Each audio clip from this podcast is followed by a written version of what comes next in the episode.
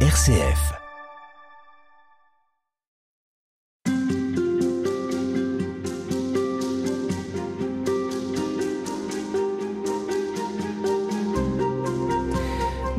Tous et nous vivons notre dernière semaine de carême avant le temps pascal qui s'approche un temps pour découvrir Jésus, celui que les chrétiens sont invités à suivre, à imiter, à connaître toujours et de plus en plus.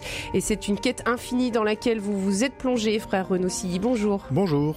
Vous êtes dominicain à Toulouse, exégète, et vous avez dirigé avec le frère Olivier Thomas Vénard un ouvrage dans la collection bouquins, le Dictionnaire Jésus. Alors c'est un ouvrage qui s'inscrit à la suite d'autres titres le dictionnaire de la Bible, le, dictionnaire de la sagesse orientale, le dictionnaire du Coran, le dictionnaire encyclopédique du judaïsme.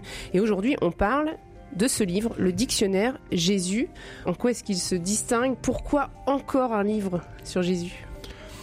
Alors, euh, c'est encore un livre, mais si vous voulez, les questions euh, scientifiques autour de Jésus euh, sont toujours actuelles, à savoir celles que tout le monde se pose.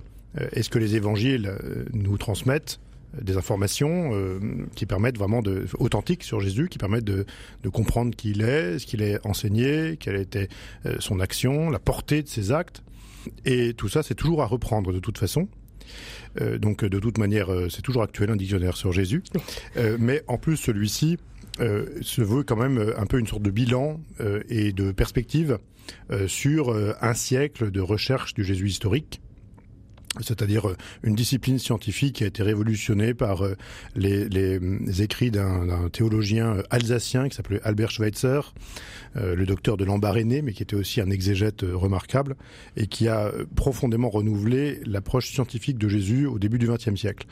Et donc il était temps, en langue française, de faire un bilan et d'offrir des perspectives sur cette connaissance scientifique de Jésus, bref, ce que l'on en sait.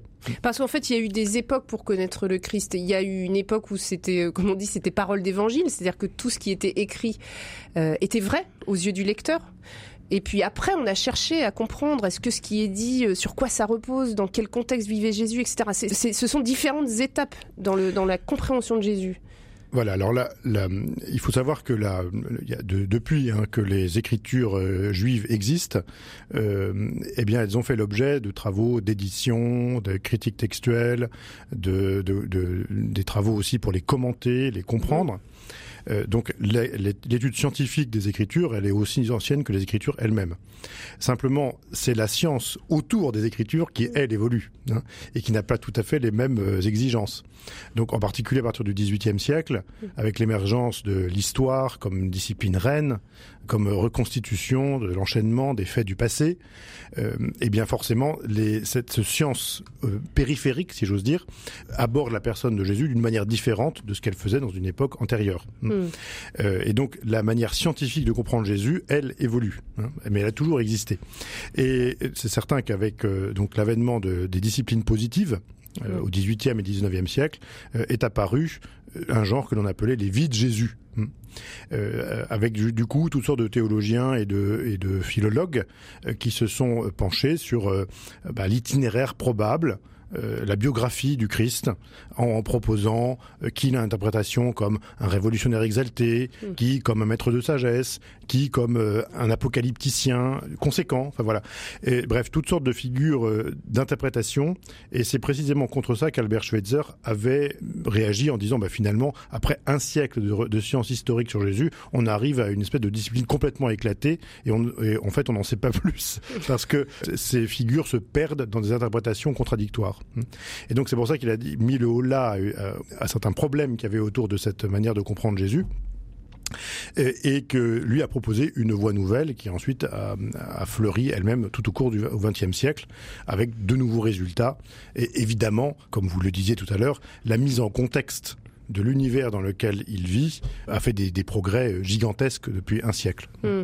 Et puis alors vous disiez euh, le, la recherche autour de Jésus, elle, elle, a presque 2000 ans, mais en réalité Jésus lui-même pose l'énigme, puisque lui-même dit mais qui suis-je pour vous? Est-ce que vous avez réussi à résoudre cette énigme au fil de, de, ces, différents, euh, de ces différentes entrées dans le texte, dans ce dictionnaire? Alors euh, je, nous proposons des, des voies pour essayer d'y répondre, comme le fait Jésus lui-même. C'est-à-dire que Jésus en effet se pose comme une énigme. Hein. Et ça, c'est euh, lorsque des gens prétendent savoir qui il est, eh bien, ce sont les démons, par exemple. Nous savons qui tu es. hein, le Saint de Dieu.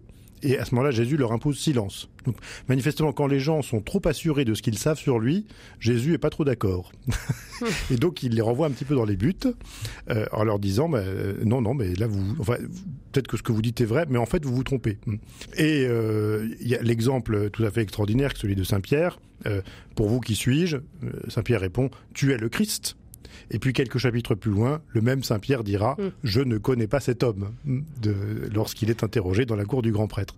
Donc pourquoi est-ce que Jésus est une énigme? C'est parce que sa personnalité est un mystère, un mystère de foi.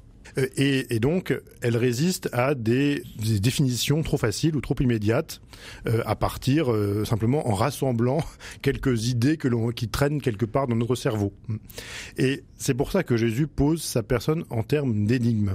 C'est pas pour nous brouiller les pistes, hein, c'est pas pour nous dire vous ne saurez jamais rien, c'est pour nous dire les voies trop immédiates par lesquelles vous croyez pouvoir répondre à la question, celles-là risquent de vous induire en erreur. Et pour euh, comprendre qui je suis, il faut entrer dans un chemin de conversion qui est celui du disciple, en fait. On voit que c'est absolument, on ne peut pas le séparer. Hein.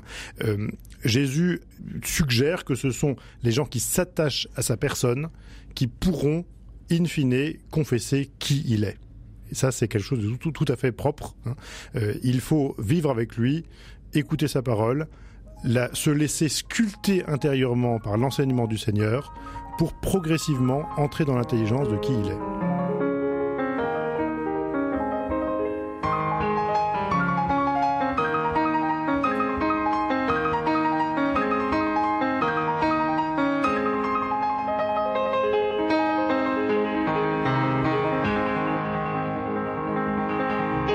Est-ce que c'est ce chemin de conversion qu'il propose à Jean-Baptiste quand euh, Jean le Baptiste lui dit Es-tu celui qui doit venir ou devons-nous en attendre un autre? Alors ça c'est une question euh, euh, absolument extraordinaire parce que mais la réponse aussi est assez extraordinaire. oui oui, allez dire à, Jean les aveugles voient, les boîtes marchent, les pauvres sont évangélisés, hmm, et heureux qui ne trébuchera pas à cause de moi. Oui, ce qu'il y a, c'est que Jean-Baptiste peut quand même euh, se permettre beaucoup de choses. Et que justement, euh, peut-être que si cette question émanait d'un autre, Jésus là aussi renverrait dans les buts. Et alors que Jean-Baptiste précisément a prouvé, à la fois par son enseignement parfaitement conforme à la tradition juive, et par les perspectives nouvelles qu'il a offertes, et par le témoignage qu'il donne depuis le fond de sa prison, qu'il était prêt à aller jusqu'au bout pour témoigner de la vérité lui aussi. Et donc, c'est pour ça que dans sa bouche, la question n'est pas un, doute ou une remise en cause, mais une véritable euh, l'expression d'une peut-être d'une angoisse, hein, du désir de savoir, et que Jésus se positionne clairement pour dire qui il est. Eh bien, le problème, c'est que Jésus ne répond pas clairement. Ou plutôt, il le fait, mais en invoquant le témoignage des Écritures. Hmm. Et ça, c'est tout à fait extraordinaire, puisque Jésus, en fait, dit, ben, vous comprendrez si vous lisez les Écritures. Hein. D'une certaine manière, moi, je n'ajoute rien. Je me contente de les répéter, de me les incorporer, de les assimiler, de me les approprier totalement. Et, du coup, euh, en, les, en suivant cette continuité de la révélation de Dieu qui trouve son, accomplissement maintenant, eh bien là, vous pourrez rentrer dans la vérité tout entière. Hmm. Donc là, nous voyons en effet deux grandes personnalités. Vous voyez, c'est quand même une, un choc de géant là, hein, entre Jésus et Jean-Baptiste. Puisque Jean-Baptiste a le droit de poser la question et Jésus a le droit de lui répondre comme ça. Alors pour chacune des émissions, nous, allons partir de l'évangile du jour et puis on ira piocher dans, quelques-unes des entrées de, ce dictionnaire Jésus, des mots que vous, vous avez choisi d'explorer. Alors il y a un parti pris, il y a des mots que je pensais trouver que je n'ai pas trouvé, donc il y a, aussi euh, un choix que vous avez dû opérer, vous nous direz peut-être pourquoi euh, par la suite. En tout cas, on va commencer aujourd'hui donc avec ce texte du jour. Euh, aujourd'hui, c'est l'évangile de la femme adultère. Donc les scribes et les pharisiens amènent à Jésus une femme qui est surprise en train de commettre un adultère. Euh, avec cette question des pharisiens, dans la loi, Moïse nous a ordonné de lapider ces femmes-là. Et toi, que dis-tu? Alors Jésus va se redresser avec euh, cette phrase qu'on a pu entendre souvent, celui d'entre vous qui est sans péché, qu'il soit le premier à lui jeter une pierre. Puis il se baisse de nouveau et on voit tous ces pharisiens qui étaient là, qui quittent au fur et à mesure le, lieu. Alors dans ce texte, il est question des scribes, il est question de, Jésus. Simplement Jésus sur son nom. Son nom, Dieu sauve. Qu'est-ce que ça peut nous dire de ce qu'il est? Hmm. Alors, on voit bien que dans, le, dans, la Bible, euh, dans ce testament, la question du nom de Dieu est cruciale, puisque euh, il y a bien des invocations de Dieu euh, sous un nom qui est générique en quelque sorte, comme le mot Dieu lui-même. Mais ça, c'est pas le nom de Dieu. Hein. Ce sont juste des, vocatifs. Hein. Mm. Quand on dit Dieu, Elohim, c'est une manière de s'adresser à lui. En revanche, il y a un nom révélé qui est son nom propre. Et on voit bien que c'est très solennel le moment où Dieu le révèle, c'est dans le buisson ardent, euh, lorsqu'il appelle Moïse à sauver son peuple. Et donc euh, le nom de Jésus s'inscrit dans cette tradition-là. C'est-à-dire qu'il euh, a la même intensité. D'une certaine manière, comme dit Saint Pierre, il n'y a pas d'autre nom par lequel nous puissions être sauvés que le nom de Jésus. Et quand Saint Pierre dit ça, il dit mais maintenant c'est plus la peine de se préoccuper avec le nom révélé de Dieu dans l'Ancien Testament, mhm. ou plutôt aussi, c'est intéressant parce que c'est toujours, euh, c'est évidemment, c'est tout à fait, c'est un témoignage de la, tradition ancienne qui est remarquable, mais, mais aujourd'hui, le nom de Dieu dans lequel nous pouvons espérer, pour, euh, pour nous-mêmes et pour les nôtres, c'est le nom de Jésus. Donc il y a en fait une sorte de euh, transformation du nom de Dieu qui est approprié à celui de Jésus. Et c'est ce qui donne euh, donc la grande prière, par exemple, des Hésicastes dans, l'Orient chrétien. Jésus, fils du Dieu vivant, aie pitié de moi pécheur. Donc c'est l'invocation du nom de façon à vraiment, en répétant ce nom, à entrer dans la familiarité et la douceur de, Jésus. merci beaucoup, frère Renaud On vous retrouve demain.